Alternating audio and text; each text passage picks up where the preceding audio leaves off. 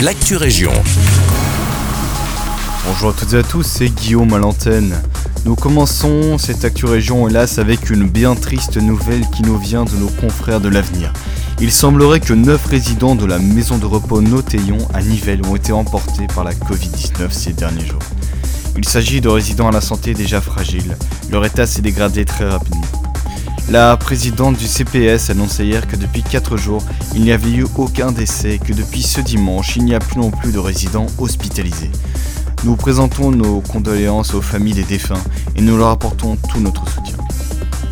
À présent, nous nous rendons à Pontassel. Il y a des travaux rue Taillévoie à partir de ce lundi 7 juin et ce jusqu'au vendredi 11 juin. Les travaux consistent en la rénovation du garde-corps et des peintures des poutres sous le pont du chemin de fer. Le chantier est mené par la société Infrabel.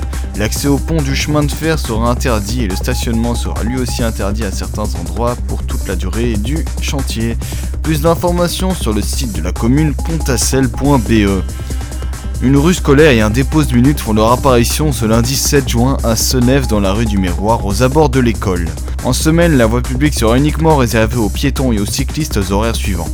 D'abord de 8h à 8h45 et puis de 15h à 15h45. Attention, le mercredi, la rue sera désactivée de 11h30 à 12h20. Durant ces tranches horaires, les voitures n'auront donc plus accès au tronçon compris entre la rue Général Le Mans et l'îlot central de la rue du Miroir. Le dépôt de minutes sera lui aménagé aux côtés de l'îlot central de cette même rue.